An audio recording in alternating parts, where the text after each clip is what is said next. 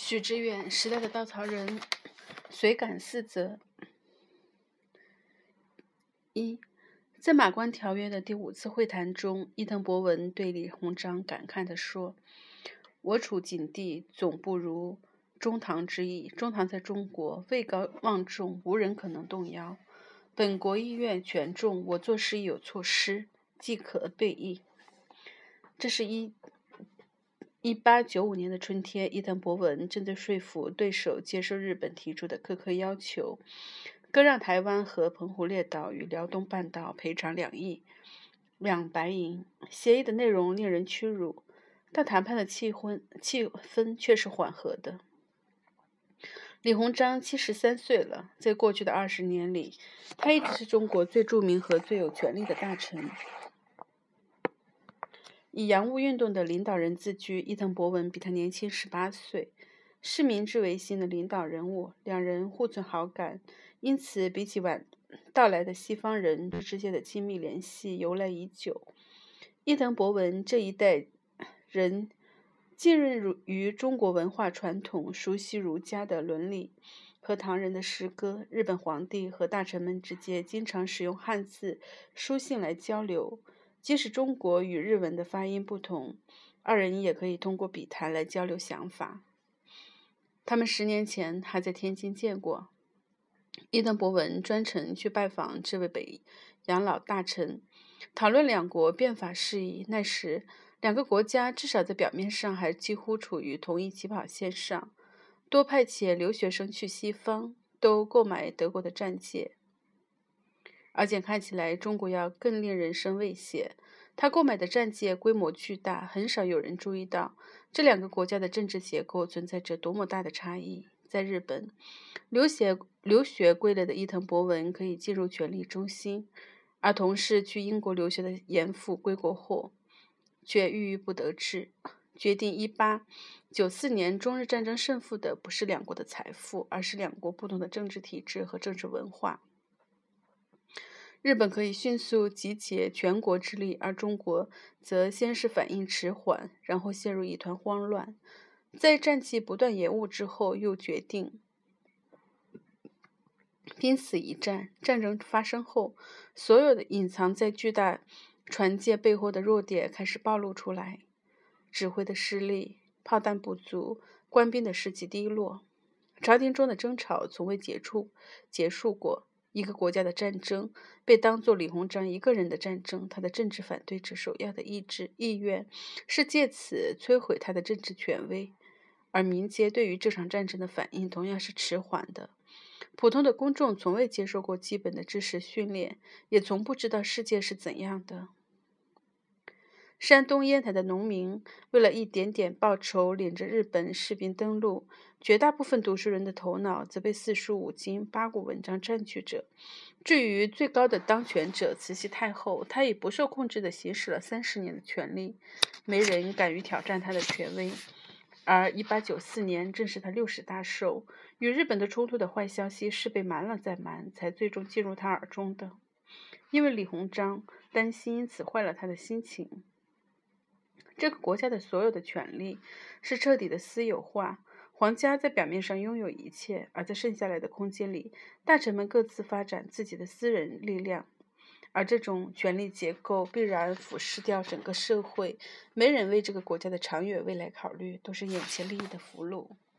在伊藤博文看来，这位德高望重的李初堂。或许没办法集一国之力战胜日本，却能将中国的土地和财富慷慨地给予日本。李鸿章在此刻享有了比他更大的权限，可以轻易地承诺和给予。在一次会谈里，伊藤博文感慨地说：“日本之民不及华民意志，且有意愿居办，办事甚为棘手。而他自己，倘若在会谈中失利，则可能随时被议员弹劾。”谈判的结果震惊了整个天朝。天朝。遂令一决，促令一蹶不振，隔千里之辽台，长二百丈金壁，元气尽断，以启荣兴而肃威王。梁启超在四年后回忆说：“这时他已流亡日本，一年前他和他的老师、朋友与光绪的蜜月期仅仅持续了三个月，就戛然而止了。年轻、雄心勃勃却脆弱不堪的皇帝想推动变革，却发现既没有政治资源，也没有政治智慧。”流亡日本的梁启超回到他最擅长的领域，创办报纸、写作、推荐新观念。他自己也清楚，他那支常带浓厚感情的笔是多么富有感染力。提倡民权是《清议报》的宗旨之一。梁启超一定感到这个国家最大的困境是国家权力的私人化。长久以来，这个国家最开明的政治哲学家强调的不过是保民与牧民的观念。人民像婴儿一样，没有自己独立的思想与权利。倘若不幸出生于暴政和乱世，那么往往仅仅是服从和被屠杀的材料。梁启超相信，如今的时代已经变化，政府与人民之间的关系也已转换了。他在日本不断开阔视野，寻找新的名词来表示这种新关系。国家如一公司，朝廷则是公司司之事务所，而朝廷。掌握朝廷之权者，则事务所之总办也；国家如一村市，朝廷则村市之会馆，而朝廷掌握朝廷之权者，则会馆之执理也。在做出这两个比喻之后，他接着问道：是公司为事务所而设立，还是事务事务所为公司而设立？是会馆为村市而设立，还是村市为会馆而设立？在他看来，这个显而易见的问题，在中国却是颠倒的。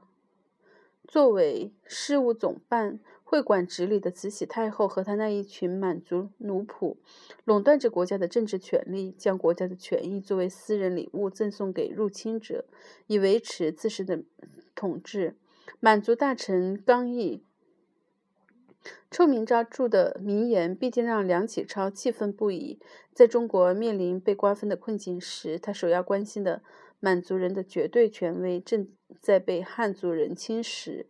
他说：“这江山宁赠友邦，不与家奴。友邦是入侵者，家奴则是四万万的汉族人。”于是，对于失败国家的深刻的沮丧，对于入侵者的仇恨，很容易转化成为对一小群满族统治者的愤怒。人们很容易想当然地以为，帝国主义导致的民族主义是二十世纪初中国的主要矛盾。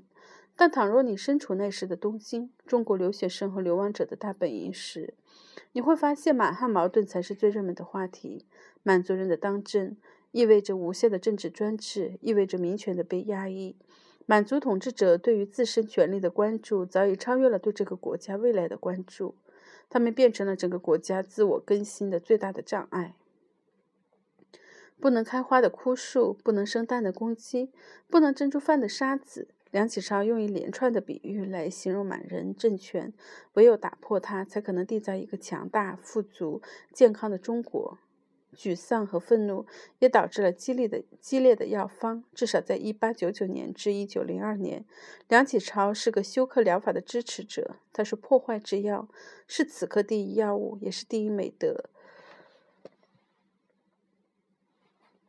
他也知道这种破坏主义可能导致悲剧，但是他对于中国的进展深感绝望。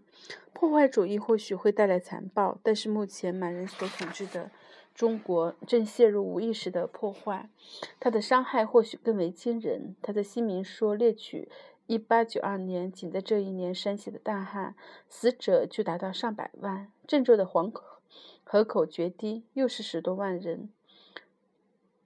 冬春交替时，北方至少有十万人死于寒冷，而广东死于瘟疫的人每年都超过十万人。至于迫于生计而沦为盗匪或被盗匪杀害的人，每年又何止十万。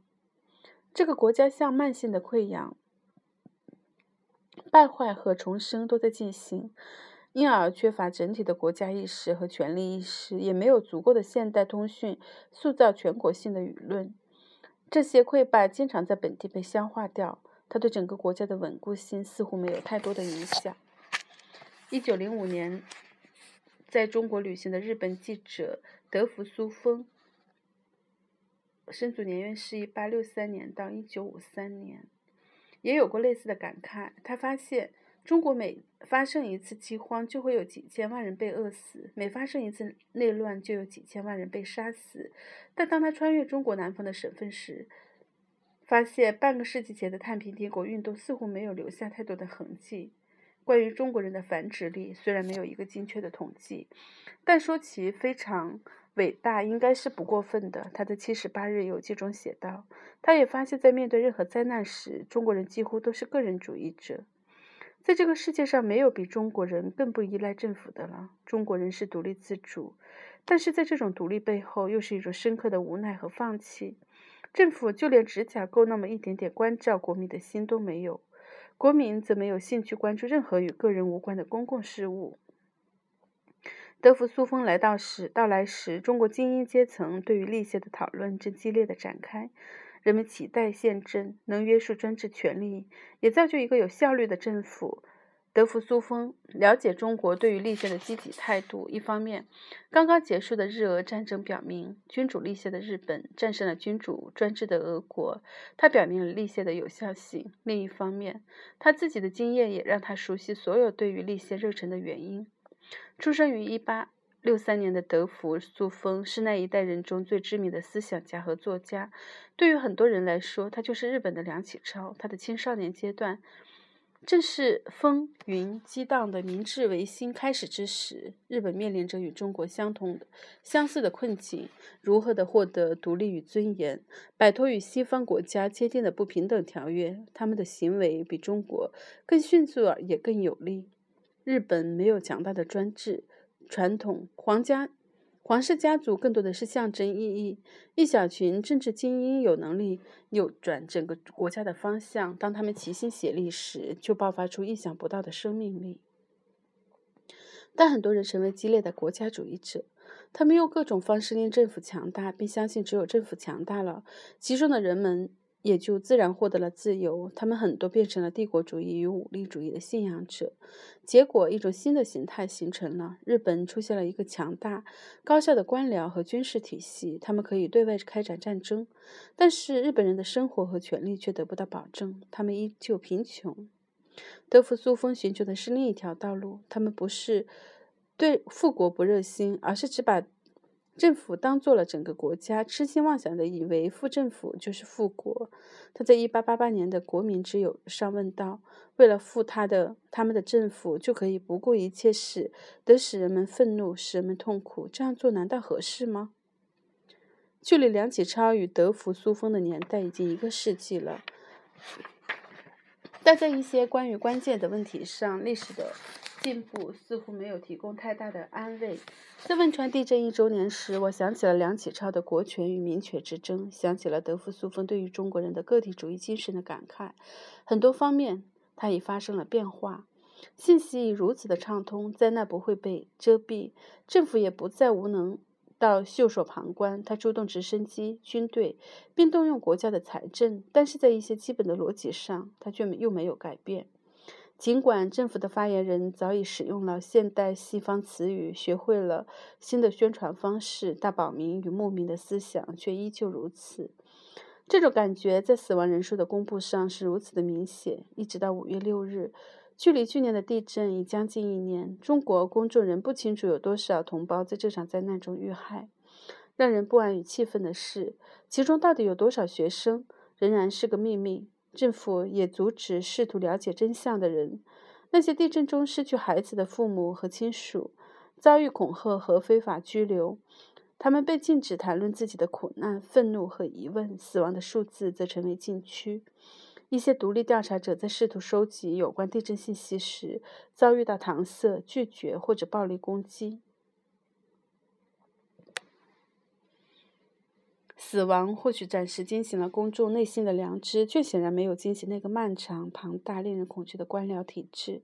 而这个体制随时准备吞噬人们所有的善意和温暖，还之以冷漠和怯懦。六万八千七百一十二人的死亡，一万八千人的失踪，其中五千三百三十五个是学生。五月七日的官方新闻发布会最终公布了死亡与失踪数字。它是对。他像是对长期的公众质疑的傲慢和不耐烦的回应。他们不是需要数字吗？那么我就给你数字，它的潜台词是明确的。这个数字只能由官方提供，其他任何个人、社会组织都无权过问。他没有耐心给出更详细的解答。这些死亡者，姓甚名谁？一个抽象的整体性的数字取代了整体的、具体的和生动的个人。这些数字给出的过程也暗示了这个国家最根本的挑战所在：官僚权力的垄断。它垄断着这个国家的政治权利、最重要的经济利益，甚至公民的死亡。这种垄断不像是不再像是毛泽东时代那样的无处不在，却仍然强大的令人窒息。在它的核心价值体系中，所有人仍只是实现某个某种目标或者展现权力的工具。官僚权力和公众之间不存在平等的可能性，前者施舍，后者接纳，后者永远不可能挑战前者。前者掌握了主要的政治和经济的资源，它可以展开广泛的收买，塑造一种附庸的关系。所有头脑精明的人很快就会意识到，一旦进入一个特权的阶级，臣服于某种游戏规则。你将获得无限的自由和富足。作为公众，你可以展示表示你的同情、正义和参与，但是必须在政府指定的范区域内。倘若你要超越这个区域，那么迎接你的将是重重障碍。大多数人在探寻的过程中变得心灰意冷，最终可能丢掉、丢失掉最初的所有热忱，由此放弃或变得冷嘲热讽、热讽。而一小部分人坚持下来。但经常也变成愤世嫉俗的斗士形象，一个我们渴望的健康的公众群体，社会力量总是难以实现。一九零二年的梁启超把满族统治者视为社会进步的障碍，号召中国青年像日本人驱逐幕府一样的去驱逐满人。而如今，或许我们还不能说脱离了某种类似的简单化思维的吸引。当然，历史提醒我们，一切并非这么简单。我们以为跨过一个障碍就轻车熟路，却发现掉入了另一个更大的陷阱。